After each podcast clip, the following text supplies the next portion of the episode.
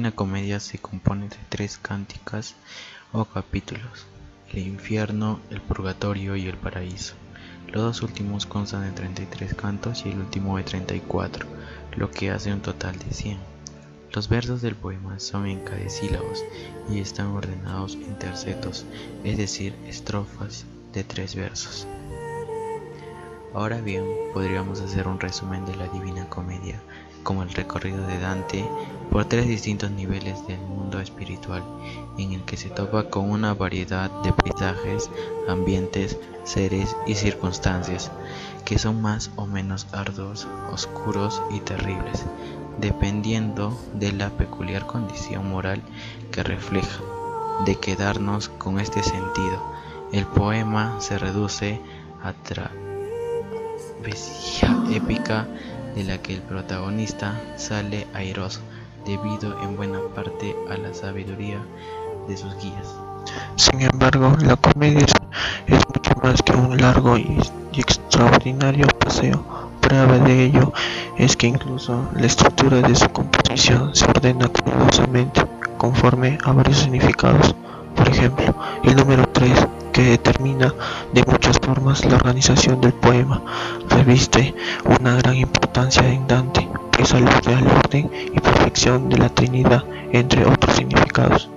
Así tenemos tres grandes capítulos como los últimos, divididos en 30 y tres cantos, con versos agrupados en terceros, hablando ya del contenido de la obra encontramos que tanto el infierno como el paraíso se dividen en nueve círculos o cielos, es decir, tres veces tres. Dentro del infierno se castigan los tres vicios más graves, incontinencia, violencia y malicia.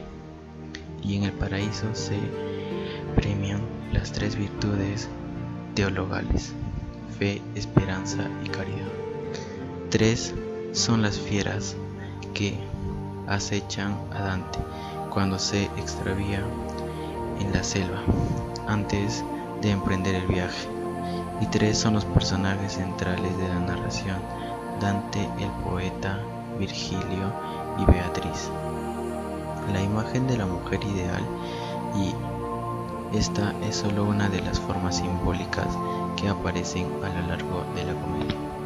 De hecho, el gran poema de Dante no es un texto de lectura sencilla, no al menos si se le, si se le quiere apreciar en su totalidad, pues no solo se trata de seguir los acontecimientos, sino de comprender que cada personaje, cada situación y en suma cada, cada etapa del camino remite a una idea filosófica, a bien a un episodio de la historia de Florencia, un postulado de la teología del medioevo e incluso a momentos de la vida del poeta.